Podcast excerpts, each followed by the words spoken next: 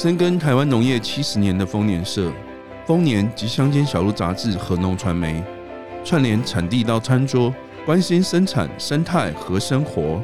欢迎收听宝岛庆丰年。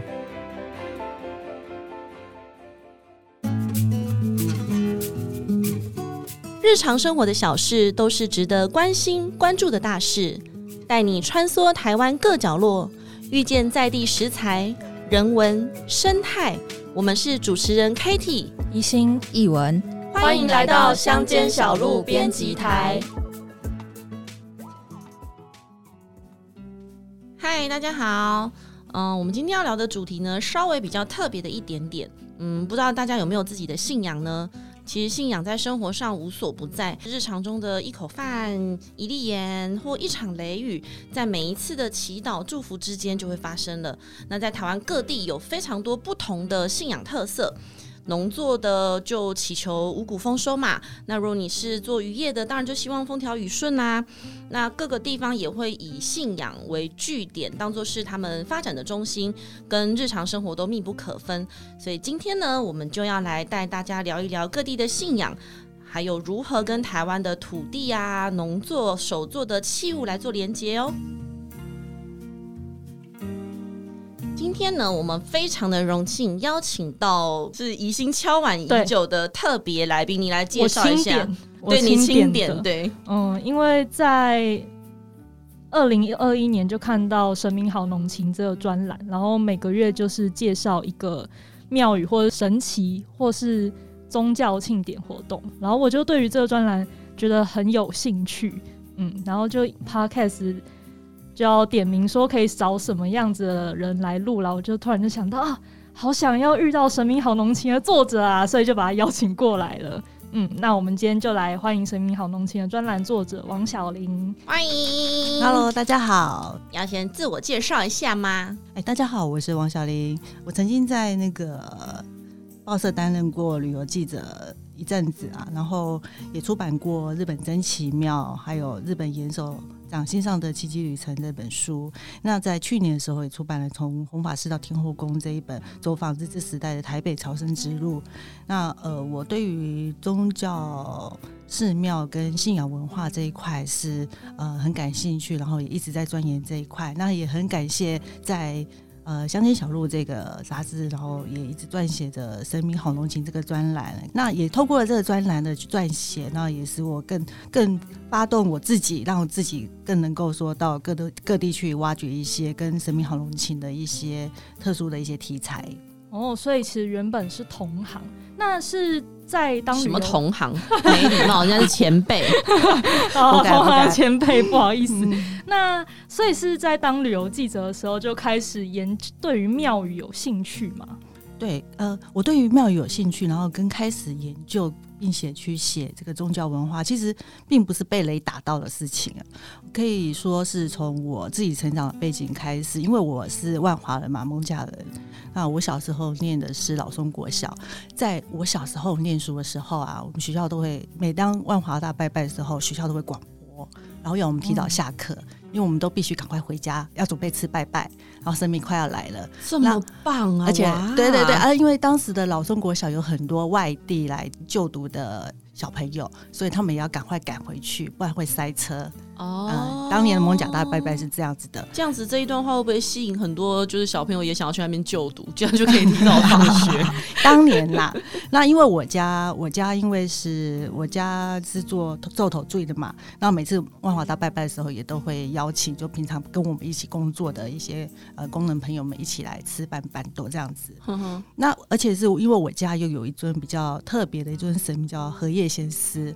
那可能就是他是谁呀？我的天，我不认识。这是属于头锥塞的守护神荷叶先生。荷叶是那个荷花荷荷花荷叶的意思。对，传说中他曾经脚受伤，然后用荷叶来包装来包扎。传说啦。那这跟这头坠的守护神有什么关系？那因为做头坠啊，所以用要狗啊。哦哦，哇，这是我自己的解深的意涵，这是我自己的解读啦。那因为一般做建筑的话，一般都会说鲁班公嘛。是，那鲁班公其实属于木匠的守护神，嗯，生命的守护神。那我们家是荷叶先师，爸妈、爷爷奶奶就带着我们拜拜的时候，都会特别交代说。这是我们家守护神，那就因为有荷叶先师，所以我们家才有房子住，才有饭吃。嗯哼，嗯哼，所以等于是说这样耳濡目染，然后所以就是对于神明跟那个我大拜拜啊、祭典这些事情，就会特别的去注意。嗯哼，然后而且就是对于那庙看着看着的时候，会发现说，哎，其实有很多很多的一个同质性哦。比如说，同样都是妈祖啊，你会发现说，妈祖其实传统上都是面向海。是建筑物都是面向海，因为妈祖是女神嘛，是海的女神。嗯，那你会有发现说，有同时性中又有一些例外，比如说像在宜兰有一间呃妈祖庙叫做招应宫，那那间妈祖庙就很特别，它不是对着海，它是对着呃对着山。为什么啊？哦这样子，因为这个招应宫，它本来最早的建筑一开始建的时候，曾经也是面向海。那呃，后来是因为当当地的地理师认为说，如果是呃妈祖庙可以面向山的话，可以让当地人就是有一些呃都会要会读书。于是他们就把这间昭应宫，哎，然后就把这间昭应宫把它反过来盖，然后后来就当地真的就出了进士。那就是真的假的？对，你就会发现说，哦，大家都面海，然后可是你还是会发现说有例外，这样就这样子同质性，然后又有一些同质性的例外，就让我觉得很有趣。然后而且在看的时候，我又觉得说很有成就感。然后而且还有像啊，你看妈祖，因为我们都说妈祖是慈祥的，呃，妈妈的造型嘛，很慈祥。可是，在妈祖的铁板，我们又我又看到那个妈祖像，她是个少女的模样，她是瓜子脸。为什么是少女模样呢？就是说，她当时她升天的时候，就是那个少女的造型，所以就是一个，因为看到说就同中求异，然后异中求同，就觉得说这就是会让我感到很有趣，然后很想再去挖掘的地方。嗯，哇，所以从小就会对于庙宇很有兴趣，因为我自己小时候也会跟爸爸妈妈一起去庙宇，可是我最深刻的印象就是被那个香熏的整个眼睛要瞎掉，所以我就到后来就没有那么喜欢去跑庙了。因为我以前家里在南鲲鯓，就是很大的庙，所以每一次里面也都是香火鼎盛，人潮汹涌。可是我记得最深的就是我爸或我阿公就会指着某一根柱子，然后底下刻的那个字说：“哎、欸，这温刀有有捐。”有那一种，嘿丢丢丢，对，那我就开始那边看，说，哎、欸、啊，那个叉叉叉那波名，把外外外面啊，雷迪多维，童言童语就很容易被揍。哦，而且小玲姐就是喜欢庙宇，到好像后来去念的研究所也跟宗教庙宇有关系。对，现在在宗教研究所就读，完全是专业级。那因为我是二零二二年才加入乡间团队的，我想知道一开始的时候就是。我们怎么跟小玲姐就是一起搭上线这样子？刚开始好像是 Kitty 跟我搭讪的，对，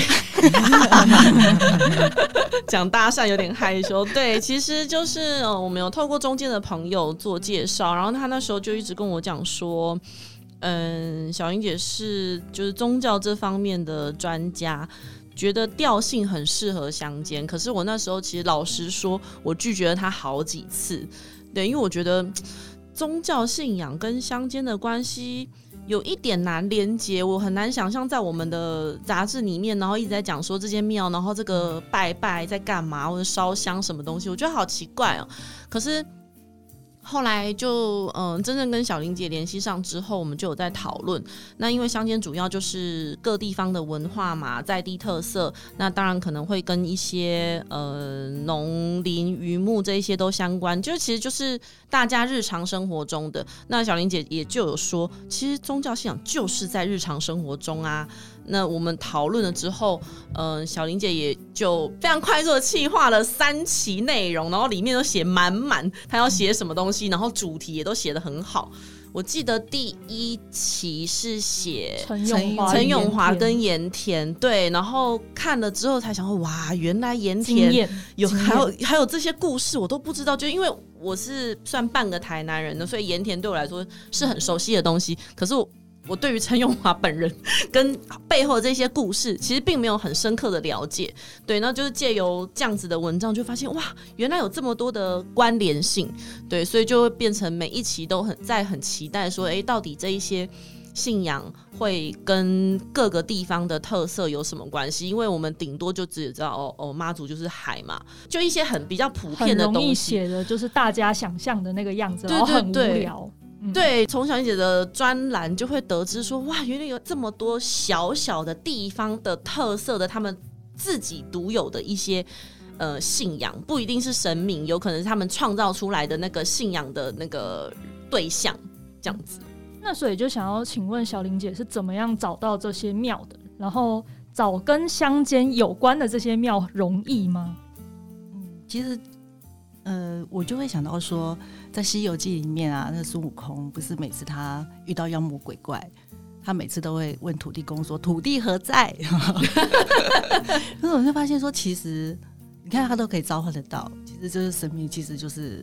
跟土地是无所不在的，嗯，所以我觉得找这些题材，我我觉得我个人是觉得挺容易的，因为它就是无所不在嘛。呃，我怎么样去找到每一期的一个专栏主题，其实也是，其实我没有特别的预期啊。那主要是因为我也常常到各地去工作，然后就会顺便去挖掘。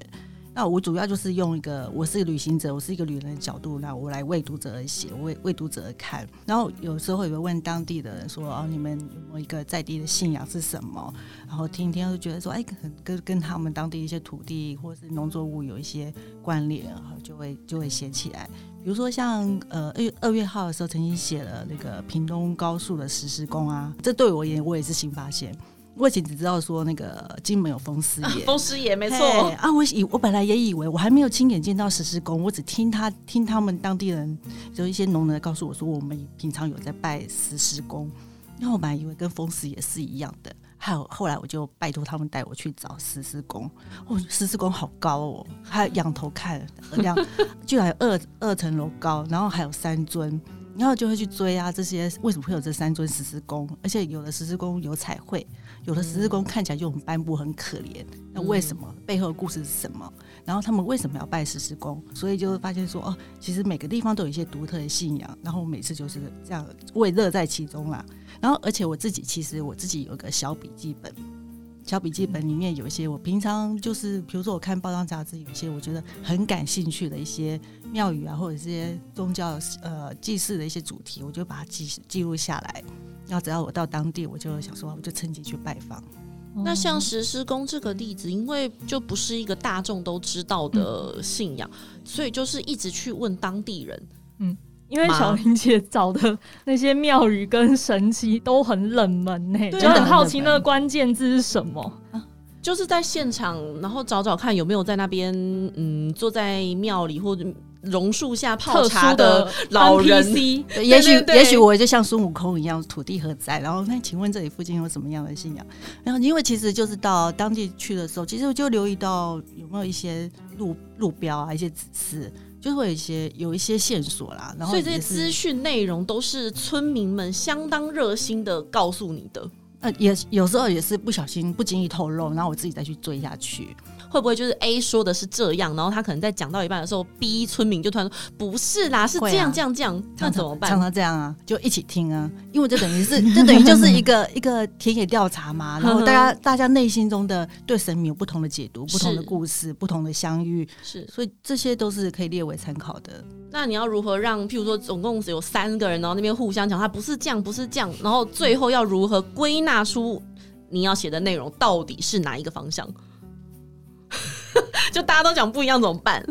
诶、欸，找里长就一个统合。比如说像像这个实施工，这个嗯，屏东高速实施工就会出现说，有人告诉我说，呃，那个是有有那个塞工来做法怎样怎样，然后那边人就会说，这你是哪边邀请来？就讲的地点或人会不一样。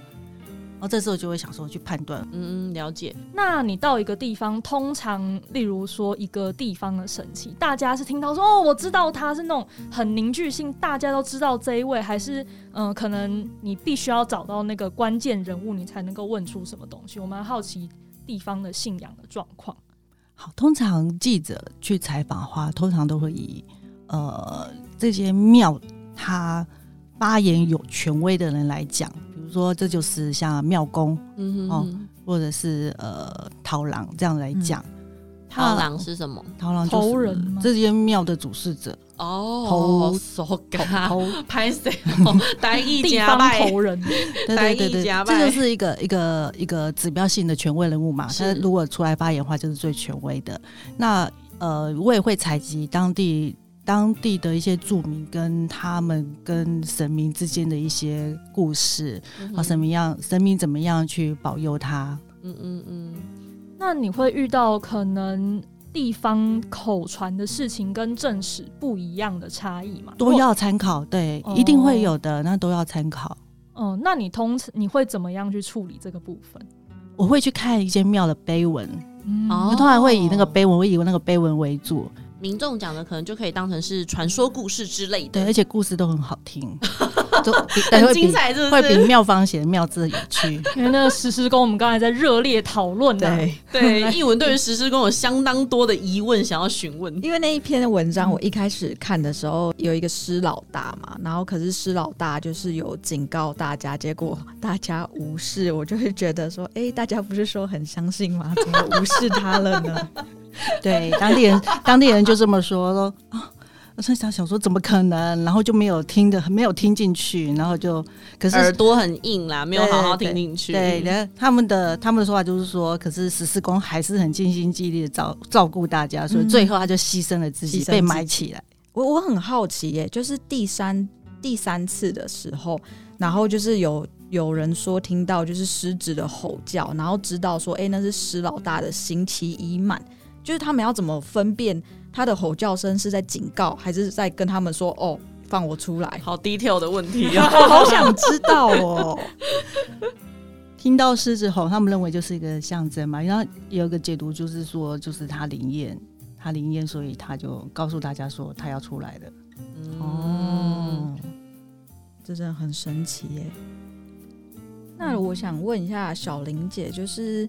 因为我那时候看的时候，第一年二零二一年的时候，我觉得小玲姐通常都是以一个地方为出发点，然后去扩散那个信仰的故事。然后到了现在的话，我觉得小玲姐会比较以一个祭典，然后去讲述那个地方。就是这是我自己看下来的差异。然后就是想说，哎，小玲姐是不是在这三年来的你的专栏方向都有去做一些调整？哎、欸，我这我其实是不经意，可是你真的你这样一讲话，确实是这个样子。那我可是其实对我而言，我是不经意的，可能是我那时候关注的那个、嗯、关注神明本身，然后有时候我关注祭典，所以刚好刚好有这个，但被你发现了，会有没梗的时候吗？应该很难吧，因为几乎没有信仰这么多。但是其实说实在，我每次都没有预期我下次有些什么，听起来好像很不负责任，嗯、可是我就是。就是我可能就随随就随时我可能会挖掘新的东西，嗯，我会觉得这样很强。那呃，在地方的话，你小玲姐有什么把诺的特奇招吗？因为因为疑心相当的不会跟路人聊天，我就木讷怎么样？尤其是对方如果又是长辈，就是一秒激怒长辈，一直在 podcast 营造我这个木讷的特性，发生什么事？我没有说你木讷，我是说你不会聊天，这就这就变成某种哦，这变成某种人设就对了。对，我人设会喽，不会不会聊天跟木讷没有关系哦。其实我觉得就是说到乡间你就讲，即使你台语讲不好，你也可以尽量用台语。天哪，竟然知道我台语讲。不好啊！拜托你讲国语这样，阿公阿妈 还好啦，还好啦。我觉得就是诚意啦，就是诚意。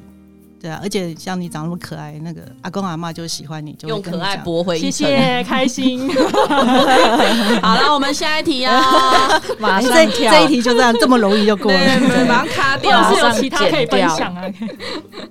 那我想问一下小玲姐，就是你每次在撰写专栏的时候，你有没有就是希望透过这样的内容传达什么讯息给我们读者？我觉得《神明好浓情》这专栏，其实我自己我自己把它定位在首重的是最后的那个字“浓情”。哎、欸，对，都还没有跟大家说。对，呃，《神明好浓情》的“浓”呢是农业的“农”，对。对我，其实我最想强调的就是“情”这个字。那当然也知道扣紧这个乡间小路浓这个这个主题这个专题。那其实我想说就是人跟神明跟土地之间的一个感情的连接。那我也想说，透过这专栏来传达神明他我们信仰的一个传达的一个正能量。比如说我之前呃，我记得好像是在去年夏天的时候，仙宫的仲夏夜之梦是，那他这写的就是那个土城有一间善习寺，他拜的是吕洞宾。那当地人就是很就会昵称他为仙公，很很尊敬他的的一种称呼方式。那因为当地就是用一些有机的方式，然后在照顾他们的农作物，然后也喷洒农药，然后也重视当地的一些环保。就就我就近年来就让发现他说他们以前曾经有一度看不到的萤火虫都回来了。那我觉得这也是一种透过神明来传达一种与万物为善的一种方式，这种。也是一种那种正能量的一种表达方式，就好像说那个马祖的北曼啊，还有澎湖的起龟啊，还有像金门的银城隍，那这些就是一些外岛的一些很特殊的一些祭典活动。那因为就是因为有这样的祭典活动，所以他们的游子因为要参加这样的祭典活动，所以他们就每年都这个时候就会回来参加。他们当地人就是说。平常过年可能不会回来，可是元宵节的时候，北曼跟启龟是一定要回来参加的，是比过年还要更重要的。他们当地的信仰就是你一定得要回来，嗯、在外的游子也是呃回来跟家人一起团聚的时间。对，所以我过年我可能订得到。马祖的班机，可是，在元宵节的时候有够难订，爆满。对，一定要提早预定。然后，这等于是说，透过神明的一个大日子，来让亲人相聚的一种一种契机，一种方式。嗯，或者是凝聚在地的人的力量。对，所以我觉得，这信仰不是说我们都说哦，认为说是迷信什么的，那其实它也是有很多可以传达一些正面的一些角度。嗯嗯嗯嗯嗯。那我想问一下小林姐，去到这些庙宇的话，你有特别就是会去观察哪些细节吗？比如说他们建筑物啊，或是他们刻在墙上的画作之类的。我们看到一间庙啊，它是非常金碧辉煌、五彩缤纷。可是，在这样子的一个漂亮外观的背后，其实都是信徒想要传达他们神想想要彰显他们神明的一些灵力。那这也就是我们想要表达我们的神明非常神气的一种方式。那我们如果到了到了一间庙，我常常觉得说，一间庙就好像一个一个艺术博物馆。嗯，可是琳琅百目的。呃，艺术殿堂，我们要怎么样去看它或欣赏它？我是觉得说，可以按照每个人自己的喜欢的不同的角度去观察。比如说，也许你喜欢书法，就可以去看庙的很多的对联。嗯、那比如说，就在万华的龙山寺来说好了。它的对联其实每一个对联都是不一样的书法，有的是楷书，有的是隶书。哦，对书法不熟，大致上是叫楷书、隶书，然后就是各种不同的书法都有，而且有些还是名人所写，嗯，这可以去欣赏。然后，呃，还有像是如果你喜欢画画的话，你可以注意到门神他的眼睛啊，就很有魄力啊。嗯、我走到左边，他这个眼睛也跟着我往左边看我；我往右边走，他也往左边。小时候我对于这件事情觉得很神奇，太神奇。就是那些呃画这些神像的人怎么这么厉害，都可以有办法把他们既庄严，但是又不会觉得很凶、很严肃。对，很厉害啊！如果你喜欢看那些什么《三国演义》这样的小说啊，就可以注意到这个绘画上面的故事。嗯嗯，然后有的会描述描绘那个孔明啊，去如何去七擒那个孟获这样的故事，有很多很多这样的故事都可以去看。如果你喜欢看一些很新奇的东西，就可以去看那个庙角下面有那个拱拱欢，嗯、对对，就是他是做那个做成外国人的造型。嗯，然后那个有黑人啊，我看过黑人啊，有看过。过西洋人啊，然后有看过，比如说像在那个丰原的慈济宫，就有那个穿着西装还打领带的这样的外国人的造型。那还有像在台南的家里的正兴宫，它就是它是叶王做的，叶王所做的，那它也是一个非常精彩的一个一个拱环，也是可以去看看。然后还有像简莲啊，之前也采访过那个，之前有写过那个陈世仁先生那个 Ego 哦，他就是一个非常非常那个厉害的一个剪莲师傅。他就说，我们平常看那个剪莲那个花朵，我们就觉得不是都一样吗？我经过他指点，我就知道了。然后那个花朵剪莲花朵，有的是还有所谓的向阳性哦。他说。啊！他说我做出来的花朵是有向阳性的，不是连他们真实的 状态都照顾到了。我想说，怎么个向阳性法？再仔细比较一下，哎，真的有不一样。师傅那一次是真的为了写专栏去拜访他的吗？A 勾塞，我曾经就是有一次，就是跟他跟呃一些文化文史工作者一起吃饭，然后我就听他聊起他对剪黏的上面的一些造诣，然后一些一些故事，觉得很有趣。那后来就机缘巧合，就是我们就是去龙山寺，我就听他讲解说，他以前跟他的阿公是如何去做龙山寺那些剪黏，然后后来又知道说他在哪些有他的的作品，那我就特别去看。那会看得出这个庙宇的做工精细，然后这个庙宇的做工比较粗糙，或是比较比较这样子吗？后来后来听他这样讲之后，我再去看，我觉得真的会比较出来有什么不一样。应该还是会有一些差，或者是他们可能用的是一些古早的功法，跟现代的那种。嗯、呃，可能就是只是打个模型，比较简易的做法，应该也是看得出来吧？对，你就可以看说，哦，那个爱高赛他做的手艺，就确实他做的那个龙跟虎啊，就是虎虎生风这样子，就会很不一样。所以整个庙就是一个巨型的博物馆，就是你可以依照你自己的喜好，没有一定说你去进去到庙里面特定要看什么，就你喜欢看什么你就关注什么，然后你会在从中发现一些有趣的，或者是觉得很神奇厉害的。对，你会找到你自己想要专注的那一块。嗯，那我对于石狮子蛮有兴趣的，我很好奇说石狮石狮子在小玲姐看有没有什么不一样的差别？石狮子我也很想问，就是有一些石狮子是那个有球球。都在嘴巴里，有一些它是踩在脚上，有什么差别吗？是小林姐有写说有被摸走吗？我看到某几个它里面的球球被摸走的状况。大家到底为什么要这样子？就基本上就是一边一公一母嘛，基本上，然后公的可能就拿着那个有什么彩球啊，像就有一些吉祥的象征啊。那母狮通常都是带着小狮子，然后通常公狮都开着口，就很威武的样子，打开张开口。那母狮往往都是闭着嘴的。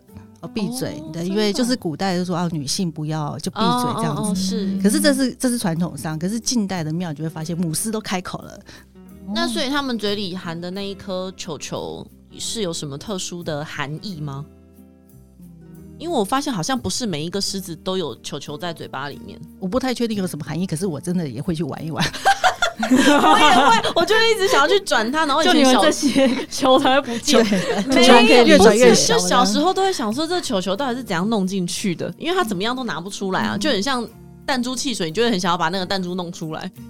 狮子，我觉得石狮子应该会生气这个比喻。呃，不好意思，道歉，这是我。然后，然后其实这这也是一种一种从印度那边传过来一种一种装饰寺庙的一种方式嘛。然后其实也可以延伸到像在日本有破圈，我们到日本的寺庙也常常看到门口也都会有破圈。那日本的话比较，我觉得他们比较勇于创造。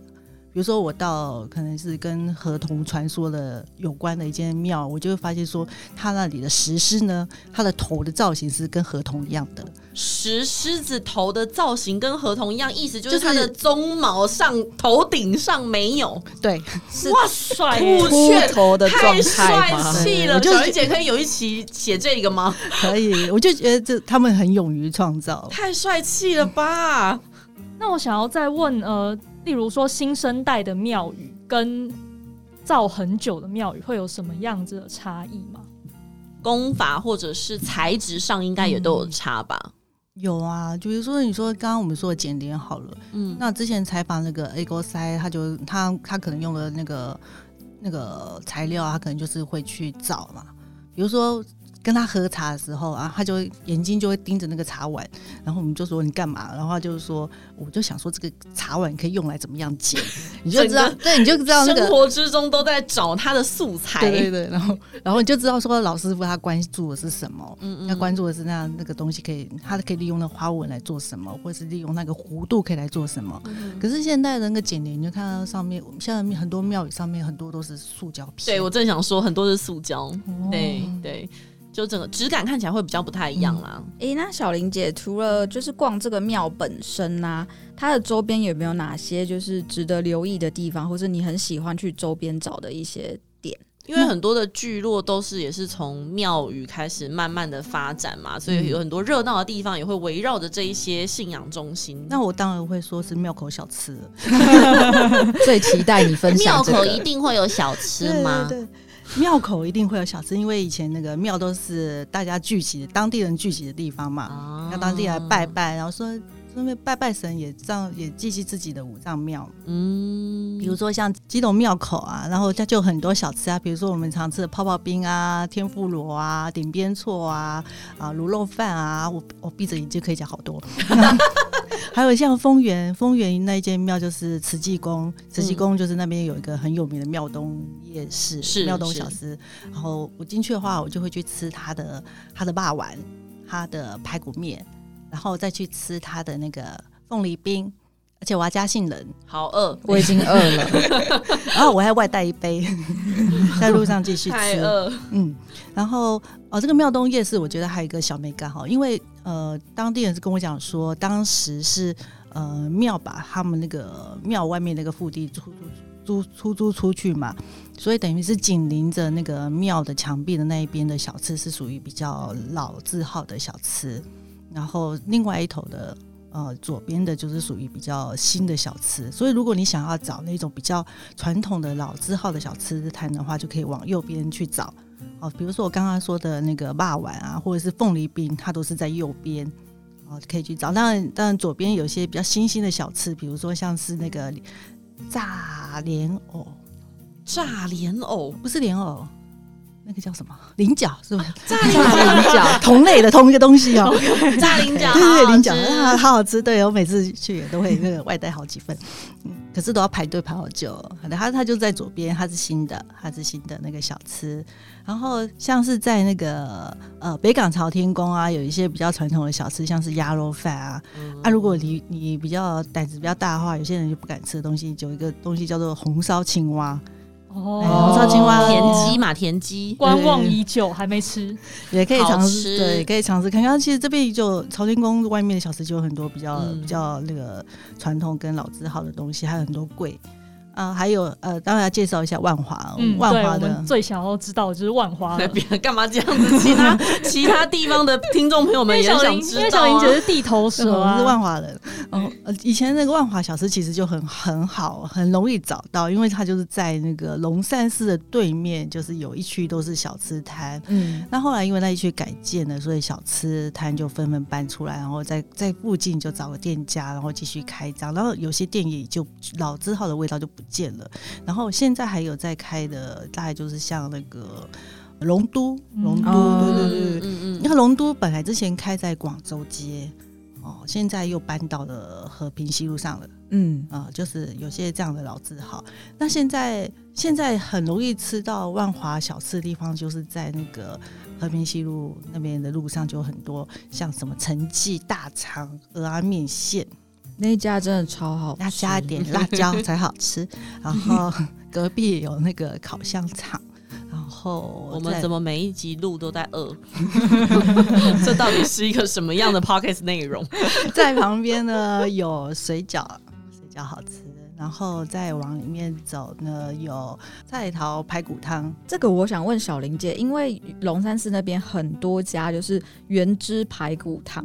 就是身为你要问哪一家？对，我想说，身为在地人，哪一家最好吃啊？以前我小时候其实最早吃的是在那个呃祖师庙旁边，就在祖师庙的旁边。就是如果我面对祖师庙的话，我的右手边哦有一家。大家在听的时候，笔记现在要准备拿起来哈。有一家那个排骨汤，那一家是我小时候最常吃啊。它的对面就是那个马街教会。哦，很明确的指示，那应该还蛮好找的。然后后来，嗯，广州街夜市附近其实就是完全是不知名的的，连那个店名都没有的那个排骨汤，我也会去吃。很多这种没有店名、没有招牌的，反而是最好吃的。对，很难很难去去去说在哪，应该是在那个爱玉卖爱玉冰的那个巷子里头。哦，那我有印象。还有就是刚刚我说那个龙都的旁边也有一家，附近有一家，哎，还蛮多家的，可以可以大家可以那个去细细的比较有什么不一样。好，记满了，下次去吃。我对神明好浓情最有印象的神奇，应该是一个在离岛的，然后我现在不记得它叫什么名字，但我记得它看起来很像喝醉。小英姐那时候讲说，这个神奇像是喝醉一样，应该是在马祖还是金门之类的。完蛋了。其实我还看过蛮多神明很像喝醉的样子。小林姐现在一脸问号，想说你到底看的是哪一期？有很多是喝醉。我刚刚是想说，我之前去那个白沙屯的二妈游庄啊，然后那个有一个有一尊是三边妈，嗯，三边妈也一起出来游庄，然后跟着他一起出来的造福王爷啊，其实他就是传说中他就是以喜欢喝酒闻名的。哦，所以所以那个就很好玩，你就看到路边就是有人会特别准备啤酒，想要让他喝，而且他真的喝到了。为什么他真的喝到了？他就是他们就拿了个啤酒，然后就站在路边，然后他就扛着轿的人就用轿子去帮他开啤酒，用那个轿的那个那个柱子，然后去咚，然后就看到那个啤酒就开了，而且很准。好神奇哦！你知道他多想喝，好想看哦，好聪明，我好想跟着去玩哦。那我看到只是开单品而已，然后据根据那个去去常常去的，去年也去过或前年去过前辈就说，他看过连续开品的，咚咚咚咚咚，这是一个什么样的记忆？应该很可吧？可以上综艺节目表演的记忆吗？很赞呢，就成为我这一趟印象很深刻的酷毙了。而且出巡有一个好的，或绕境有个好的地方，就是可能这个主神会跟很多朋友一起出去。我觉得这东西很蛮有趣的。对对，做顶点啊这样。我自己觉得很有趣的一期是那个铁甲元帅爱看戏，我觉得很有趣的，就是整个村庄嘛，村落完全总动员，然后还演戏给神明看。因为其实很多不是都会有搭戏台，然后演戏给神明看，可他们真的是完全。粉墨登场到一个极致，我觉得太有趣了。对，全村的人都登场了，而且我记得还特别去学，就是唱经，就唱腔啊，然后身段什么东西的。对，我就想说，哇塞，这个这个这，我如果要当那个村民，就当他们那一村的村民，要很有才华哎、欸。我觉得是因为他们对对那个神明非常的。非常的信仰，非常的虔诚，所以他们就愿意这么做。而且，因为他们很多人已经搬到迁移到台湾来了，所以他们是为了要排戏，他们还特地搭飞机回到马祖去。嗯，这真的是我非常就是有印象的一期，因为一般都是邀请一些、嗯、呃戏班戏台来演就好，但他们是自己的村民，自己就是完全打扮，然后学习，对，然后就像刚刚小云姐讲，他明明就已经是在外地工作，然后还为了排戏，然后学习，花了很多很多时间。做这件事，而且他们如果不认真或者唱的不好、学的不好的话，神明还会处罚，然后罚跪，对，很严格。对，那时候听了他，听了他们说很多故事，而且那个真正式演出的当天啊，还有就各地的神明、马祖各地的神明都来看戏了。哦，真的是非 现场非常壮观，都是神明在看戏，一排排的，好棒哦，好好玩哦。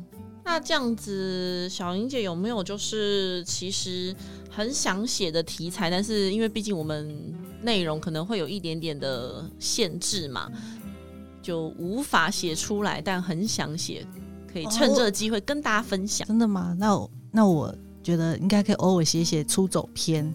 出走去哪？出走，比如说，说神明出走吗？我出走，没有这个出走，跟着这个专栏出走一下，出个国，然后去，比如说去一下日本的庙宇啊之类，哦、比如说刚刚说的破圈啊，就可以是就可以那个实现了。疫情要结束了，就可以现在可以。对呀、啊，对呀、啊，而且我也很想写写那个关于那个呃，比如说像招财招招财猫啊。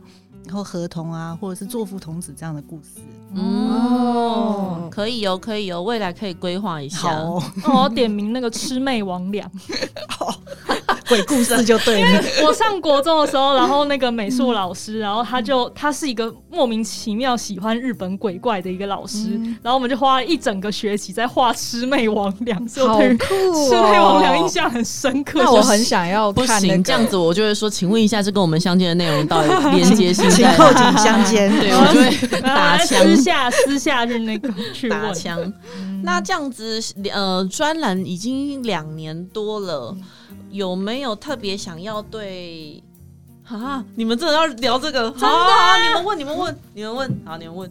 好，那就是我们其实很好奇的是，跑了这么多庙宇，看了多这么多神奇，有没有遇到一些特殊的事件？你是想要问灵异事件吧？欸、对，还有照片，有没有拍到一些特殊的。哎、欸，可是这个问题很奇怪，他都在庙有神了，为什么还会有就是拍到神啊，或是显灵的感觉？对啊，哦、就是拍到神明出现。我误会了，sorry。但是因为我是麻瓜哦，没有什么特殊的体质。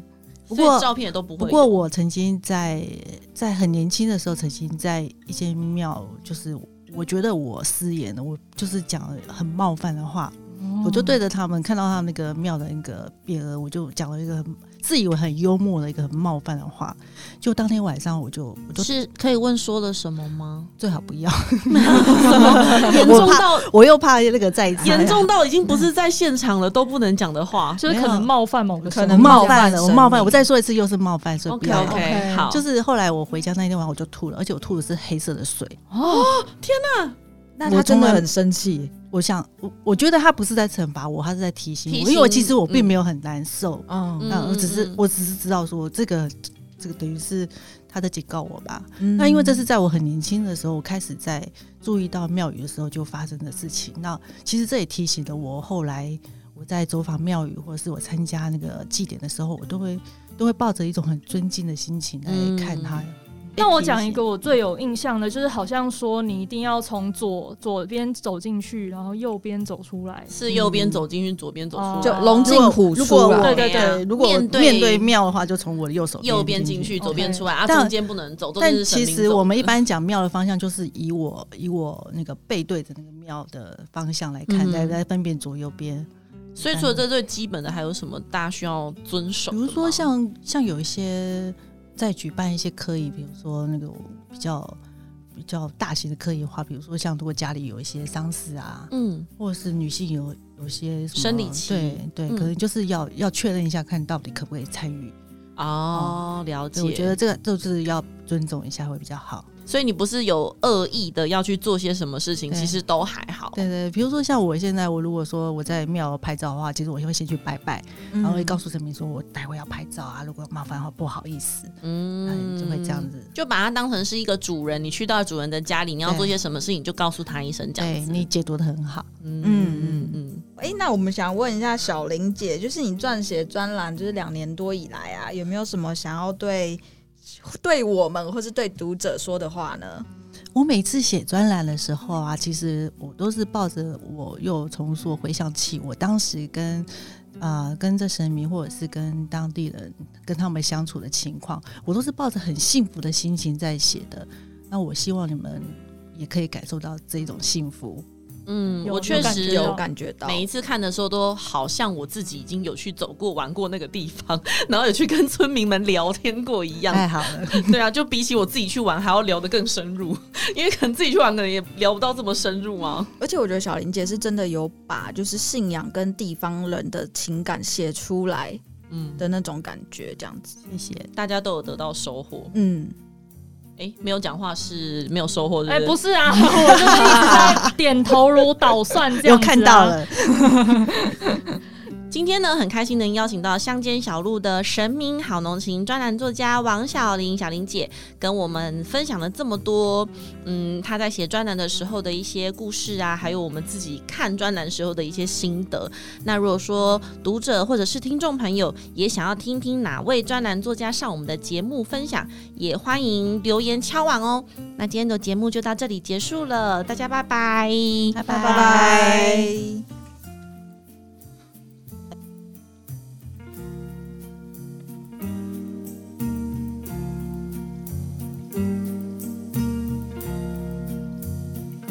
感谢您喜欢我们的节目，欢迎帮我们点赞和分享，或留言给我们宝贵的意见，以及随时关注农传媒网站，获得最及时专业的农业资讯。宝岛庆丰年，我们下集再会。